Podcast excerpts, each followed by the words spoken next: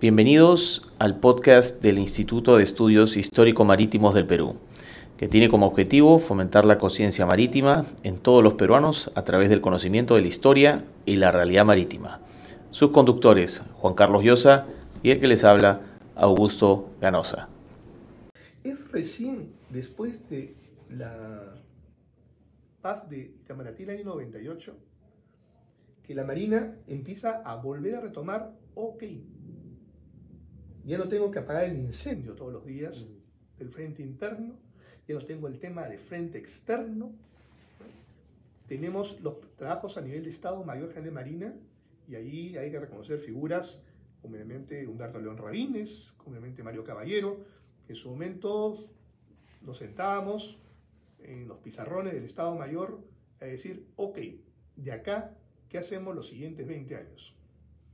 Y nacen los conceptos, y ustedes recordarán, de la fuerza posible de alcanzar, la, la, fuerza posible de evaluación de riesgo, mm. eh, conceptos que empezamos a manejar. Del ambiente de los rabines. ¿no? ambiente de rabines. Es decir, es lo que Pero ahí, ahí, en 2000, lo que, lo que va a pasar, yo creo que es que hay un, eh, un este, una reestructuración o dimensionamiento, como usted quiera llamarlo, pero no del poder naval específica, o menos del poder naval y más de la organización, más de la estructura organizativa de la Marina, ¿no es cierto? Porque lo que, lo que sucede en el 2000 y poco tiempo después, más por eh, retomar lo de los años 70, porque estamos ante un escenario totalmente incierto, se apuesta el alto mando. Es decir, el año 70 el alto mando estaba y la, oficial, y la alta oficialidad de la época estaba pensando en qué Marina debía dar operacionalmente los siguientes 30 años, ¿no es cierto? Más o menos. En el, en el 2000 no se está pensando así, salvo que usted me corrija, se está pensando primero en cómo nos achicamos, cómo reestructuramos la organización y paralelamente hubo gente como el ambiente de los rabines, como usted y otros oficiales que también decían, oye, pero un momentito, el naval también tiene que entrar aquí. Correcto. ¿Esa apreciación es cierta o, claro, es una cosa mía? Y, complemento un poco la, la, pregunta, que es justamente para avanzar un poco en el, en el tema. ¿Cómo identifica usted, almirante, las etapas? ¿no? O sea, y, y, y con, en forma concisa porque con lo que nos ha explicado, existe pues un, un dimensionamiento de la fuerza de superficie a inicios del, del siglo XX, eh, en la cual nos acompañan los 50s, los 70s y ya llegamos al 2000. Entonces, ¿cómo, ¿cómo diferencia usted esas etapas? Esas etapas tienen diferenciaciones bastante, bastante claras. Es decir, volvamos un punto y voy a tomar un poco las palabras de Juan Carlos, que el factor político empieza a tallar. Pero no empieza a tallar como nosotros hubiéramos deseado, como Fuerza Armada, que nos digan, esta es la Fuerza Armada que se requiere para cumplir estas misiones de una manera clara, una manera concreta. En lo que tenemos es una primera posición, producto de los años 90, lamentablemente, de que con el gobierno de Palintín Baniagua, con el gobierno de Alejandro Toledo, se empieza a buscar un control del gasto militar, un control del accionar militar por parte del gobierno central. Es un tipo, una posición reactiva, es cierto, es también cierto y reconocer que el Ministerio de Defensa empieza a tomar un rol que al principio, cuando se crea en el año 87, mm, no se lo ve.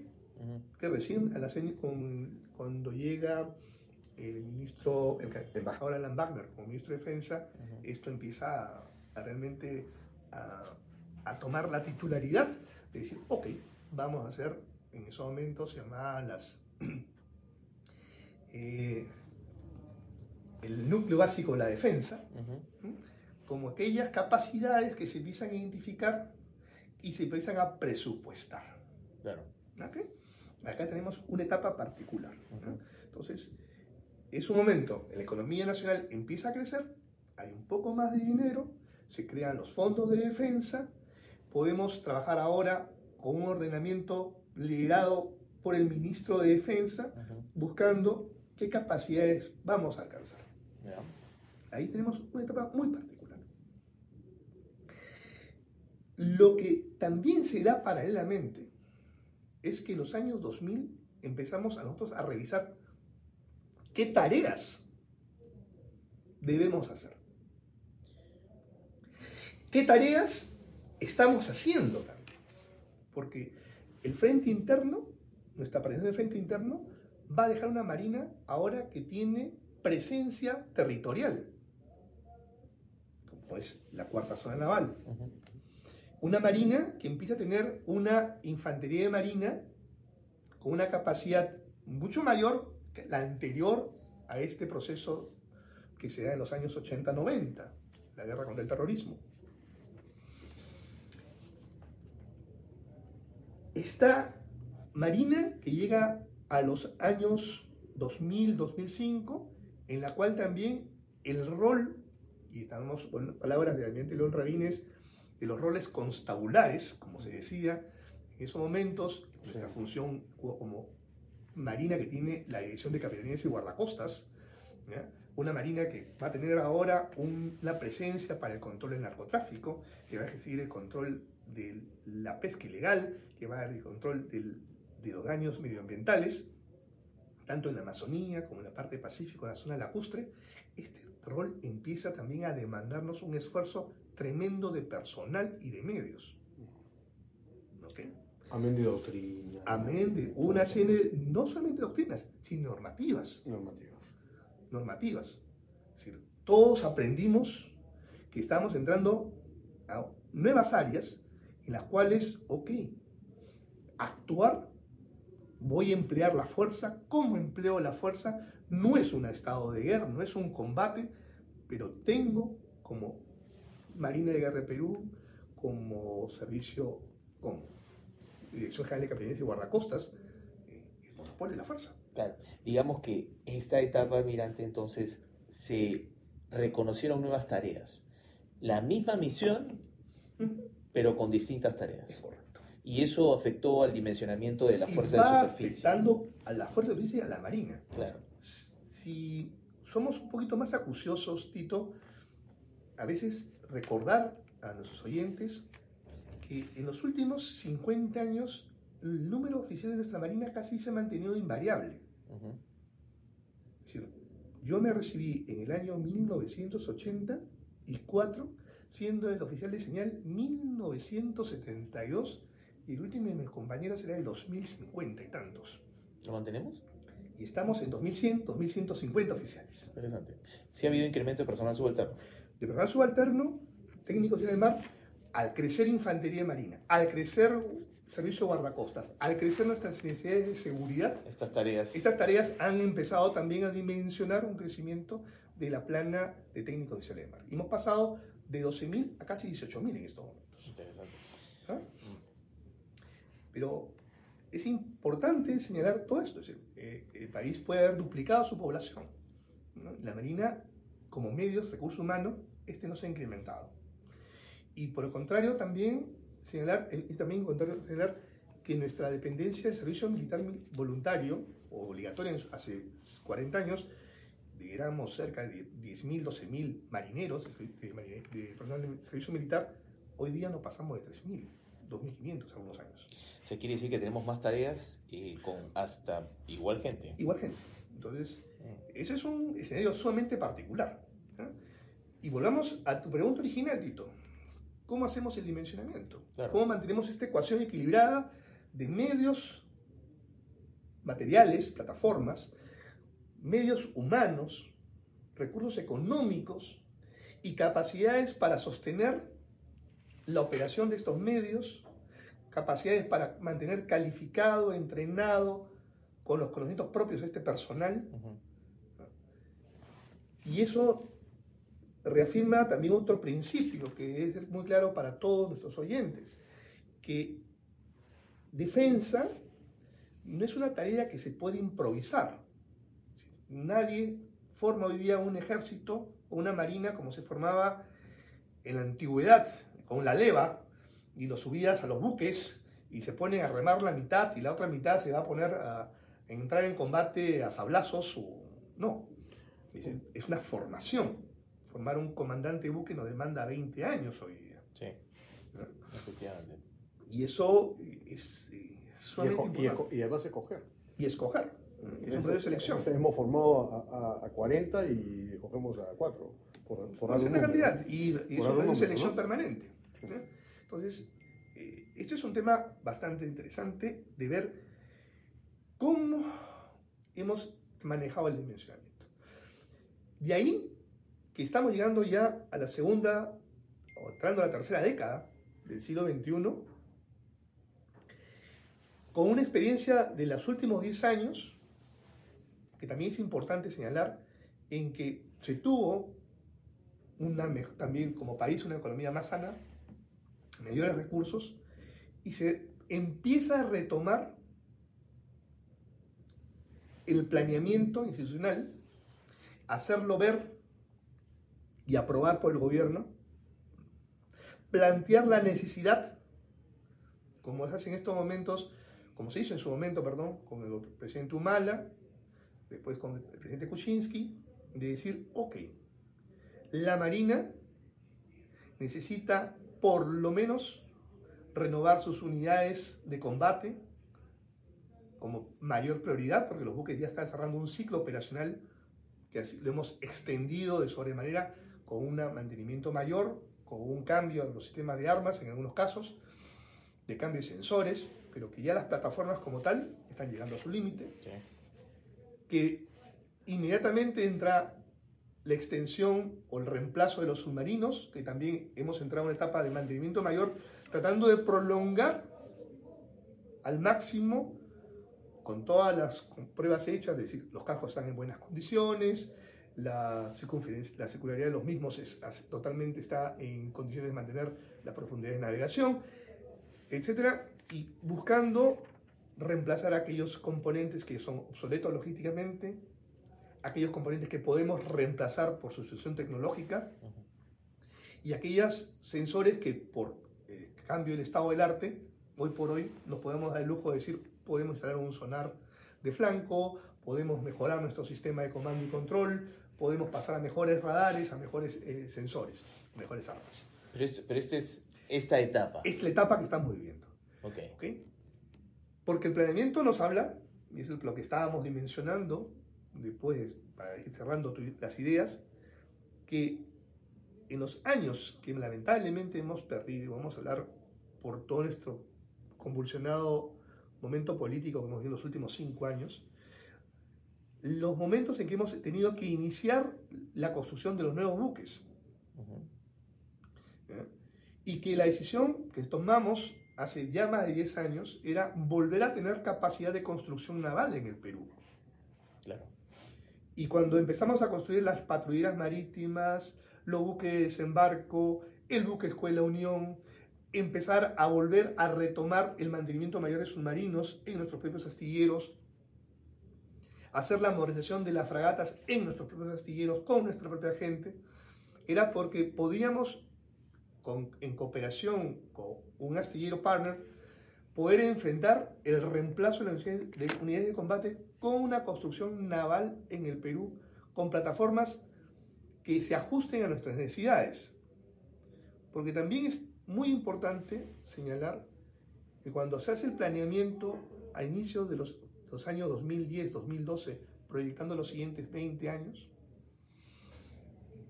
somos conscientes que los nuevos buques, si los compráramos en un astillero francés, italiano, británico, coreano, podríamos comprar un paquete sumamente caro, sumamente difícil de mantener si no lo hacemos acá, sumamente difícil de operar si nos compra, compramos capacidades que vamos a usar parcialmente y tenemos que buscar aquellas plataformas que se ajusten realmente a las tareas que debemos hacer.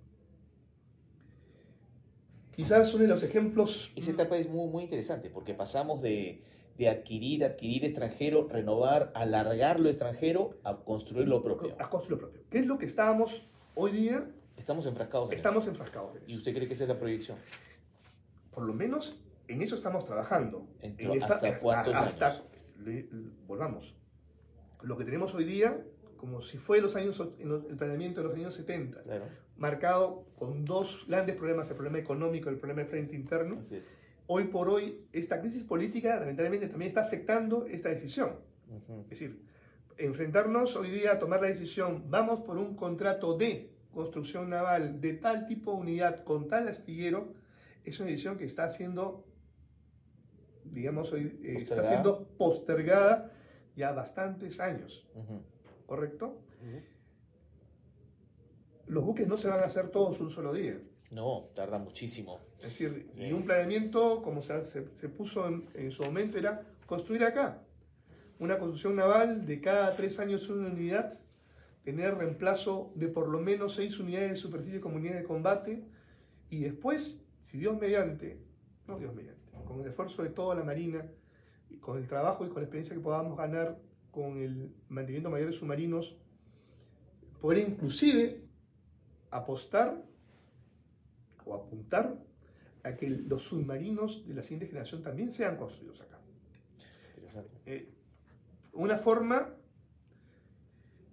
que pueda ser entendida que la construcción naval no es un gasto, sino también es una forma de mover la economía, Sí, por supuesto. ¿ah? de mover no solamente el- al proveedor que me vende el acero, sino todo lo que se está detrás de la construcción del buque.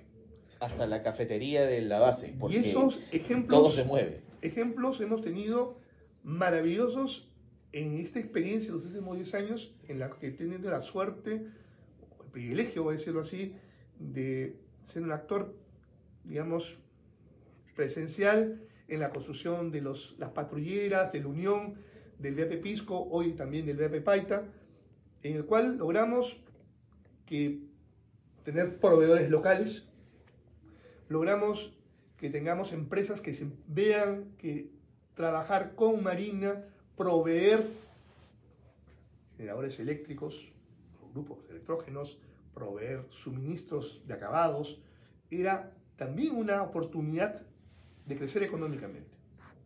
Eso es muy interesante. Y eso es algo que hay ejemplos en extenso No, claro que en sí. extenso, desde las, eh, del VAP Unión, cuando el proveedor se encontró que en el Parque Industrial de Villa El Salvador se podían hacer todas las pastecas Claro. mejores que cualquier lado del mundo, y terminamos haciendo toda nuestra arboladura Interesante. con producto nacional. Eso, eso es muy interesante porque fíjense cómo hemos en esta, en esta conversación hemos pasado a diferentes etapas en las cuales las primeras etapas de la fuera de superficie eran todas adquisiciones en el extranjero, ¿no? Y hemos pasado por, por, por los 80s, 90s, con todo lo que pasó, a tratar de, de cubrir y tapar, extinguir incendios, a después a una paz en la cual nos decimos a, pensar qué podíamos hacer mientras a esta etapa en la cual vivimos, en la cual estamos apostando por la producción nacional, obviamente con tecnología extranjera, pero me parece muy interesante identificar estas etapas de, de el dimensionamiento de la fuerza de superficie, la cual nos puede ayudar muchísimo a poder este, analizar y pensar justamente qué le diría usted a, a nuestros jóvenes oficiales que están pensando en justamente estos temas, que recién empiezan a, a ver esta problemática y, eh, y justamente oficiales de superficie que dicen cuál va a ser mi fuerza de superficie en el, en el 2050. Mire, ahí es una- la pregunta es importante. Quiero añadir a los, tus comentarios un punto adicional que no puede quedarse en el tintero. También está la decisión de los últimos 10 años en la institución de ir apostando a nuestra investigación y desarrollo. Ah, sí, claro. Es decir, no, no seamos mezquinos y creo que somos con, con testigos de excepción, nuestra generación de oficiales, cómo vimos el desarrollo del sistema de comando y control de nuestros buques, que empezamos trabajando con unas pequeñas computadoras, trabajando data con un mm, los famosos modo Impactor en los años 90, Sí, recuerdo. ¿eh? trabajando en VHF, Sí. empezando a hacer los primeros modelamientos, haciendo los primeros trabajos de georreferencia, después llevando los primeros algoritmos, después trabajando ya con la Universidad de Piura, El data link El- eh, con ambiente Graham. con el mente Graja, Morena. El sistema Morena, Morena. ¿eh? y, y todo ese avance eh, que hoy día se refleja en un sistema de comando y control nacional. Sí. Quizás no sea el sistema que pueda traquear mil blancos y priorizar solución de fuego para 200. No, tampoco lo necesitamos. Correcto. Esa es, esa es una frase muy importante, ¿eh? porque es, es hecho a la medida. Está hecho a nuestra medida. Claro. Es el- está el trabajo entallado a lo que requerimos. eh, ha sido también muy importante. ¿eh? Y eso también nos ha permitido reducir costos, nos ha permitido eh, también avanzar en nuestras propias necesidades, es decir, en definir necesidades, en definir de la mano de nuestra, con nuestra experiencia qué es lo que necesitamos para poder tener el control del mar en su momento o tener la- tomar las mejores decisiones para la aplicación de la fuerza. Yo tengo un punto ahí admirante, para ir este, terminando. Esto, lo que usted ha hablado, eh, tengo, tengo esta idea, ¿no? Usted me corregirá. Hemos hablado, eh, en términos generales, de lo que podríamos definirlo de una política naval. ¿No? Una política naval eh, centrada en los años 70 con una gran proyección que fue nuestro gran momento, se hizo un planeamiento, seguramente se verán los documentos y lo demás, pero hablamos en términos, hoy en día ya no volvemos a hablar de política naval, hoy día el Estado peruano tiene una política de defensa. Esto de lo que estoy diciendo es para, un, para otro podcast, por, por supuesto, pero todo lo que estamos hablando, porque no solamente nos están escuchando marinos, seguramente nos están escuchando muchos eh, civiles interesados, ciudadanos, responsables, y, sí, y está bien, pero todo esto suena bonito, pero o ¿cómo, cómo yo lo traduzco en, en hechos reales? Yo creo que nos falta, eh, y eso es una reflexión final mía, porque ahora tenemos una política de defensa, que obviamente es un tema muy amplio para discutir ahora, ya no podemos hablar de una política naval que se centraba en adquisiciones y en proyecciones estratégicas, ¿no es cierto? Hoy día eh, creo que debemos tener, o se debería tener, también contemplado un discurso, una, un, el- un porqué de todo eso. ¿Correcto? ¿Un porqué de todo esto? ¿Por qué estamos hablando de armamentos, una evolución de ese armamento destinado evidentemente para la defensa nacional? Está relacionado con la política de defensa, por supuesto. Pero yo creo que hace falta, esto es una, una visión personal, pero y se la planteo, que estamos en un escenario muy distinto, evidentemente, que hace 20 años, 30, 40. Entonces, pero seguimos requiriendo desde hace 20 años por lo menos, o más, tal vez 25, o desde los años finales de los años 80, de un discurso o de una, de una, de una difusión, de una cultura de defensa en buena cuenta. ¿Por qué, ¿Por qué tenemos esto? Y eso hay que cimentarlo en la población. ¿Por qué yo, el ciudadano, Correcto. tiene que esto, estar de acuerdo o decir, ah, sí, eso es correcto, está bien, ¿por qué? Pero ¿cuál es el...? ¿no? Estamos hablando, y antes tenemos, no, sin dejar de responder la pregunta de Tito, ¿qué decimos las nuevas generaciones? Estás hablando, Juan Carlos, de la necesidad de una política pública de defensa. Es decir, que el ciudadano de a pie entienda por qué se requiere una marina, por qué se requiere una capacidad militar para salvaguardar intereses en el mar. ¿Por qué el mar, no hablaba de las 200 millas, sino el mar como medio de comunicación? Eh, nuestras rutas comerciales que tenemos que asegurar para abastecimiento de nuestra propia industria o nos- los medios para poder, inclusive, llanamente, mantener nuestro suministro de alimentación, si queremos verlo así, simple y llanamente. ¿Mm? A veces no somos conscientes que somos uno de los primeros países usuarios del canal de Panamá. Y si mañana el canal de Panamá, por ejemplo, tuviera que ser bloqueado, fuera bloqueado, los problemas de seguridad tendrían una dimensión tremenda en la economía nacional. Es un ejemplo. ¿ah? ¿Por qué nos interesa fuertemente mantener esta fluidez del comercio marítimo?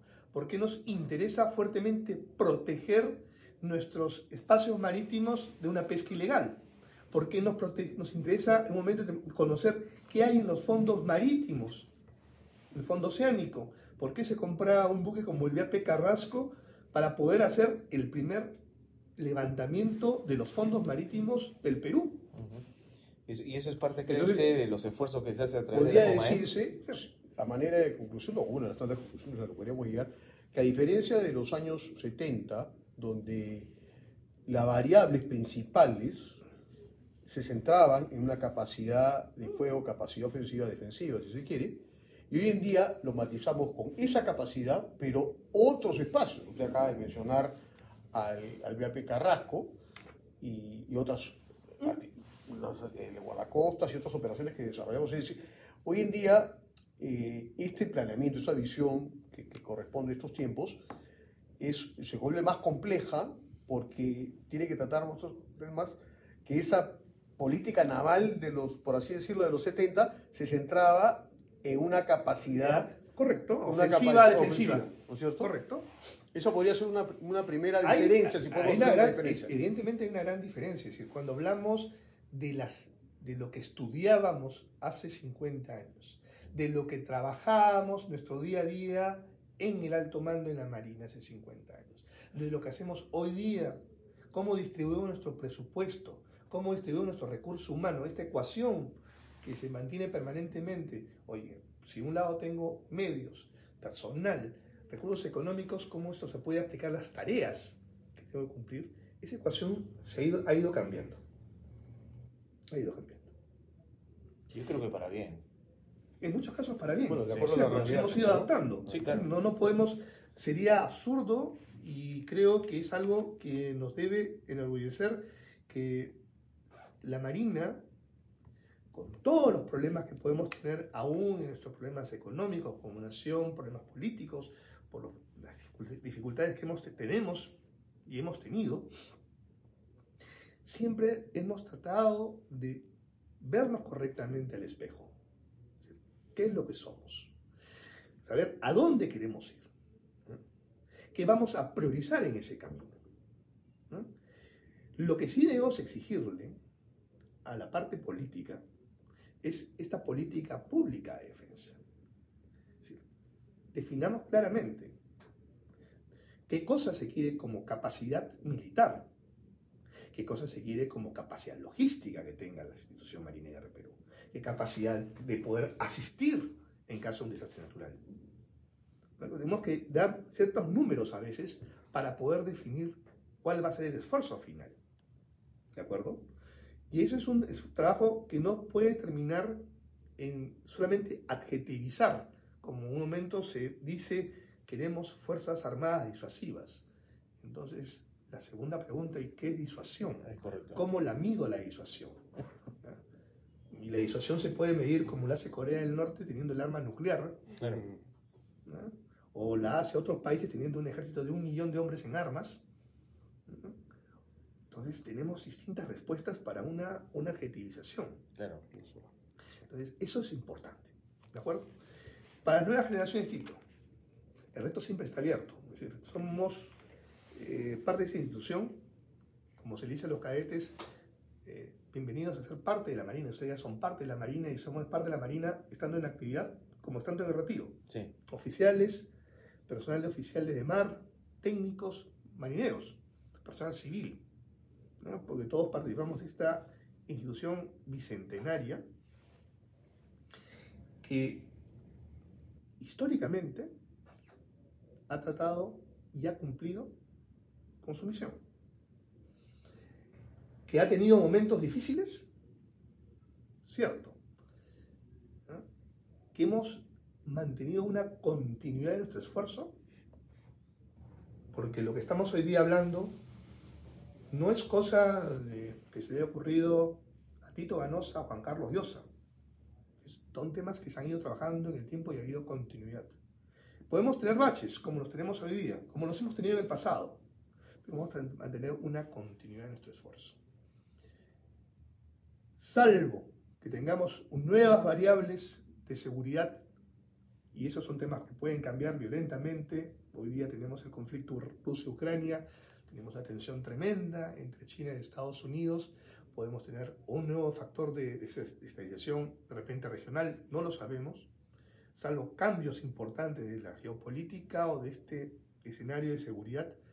Nuestra Marina apunta hoy día a tener un rol no solo en la parte de defensa, sino también en la parte de impulso al desarrollo de la nación. Un, un aporte al desarrollo de la economía de la nación en muchos actores momentos, a una, apoyar a una consolidación del Estado-Nación en todo su territorio, y eso lo hacemos en la Amazonía, y hacemos un esfuerzo tremendo, que a veces la, ciudadanía no lo, pues no, lo, no, lo, no lo ve el día a día, cuando hacemos el esfuerzo de tener las pías, llevar el Estado al la aldea más remota, el pueblo más remoto que está a los orillas de nuestros ríos de la Amazonía. Cuando hacemos el esfuerzo de patrullar y mantener este control en espacios donde la población es muy pequeña. ¿eh? Pero los espacios, los espacios acuáticos, aún en nuestra concepción de seguridad, nos corresponden como institución. Que hacemos a veces esfuerzos que pueden ser de repente eh, no comprendidos hoy día, como hablamos del BP Carrasco.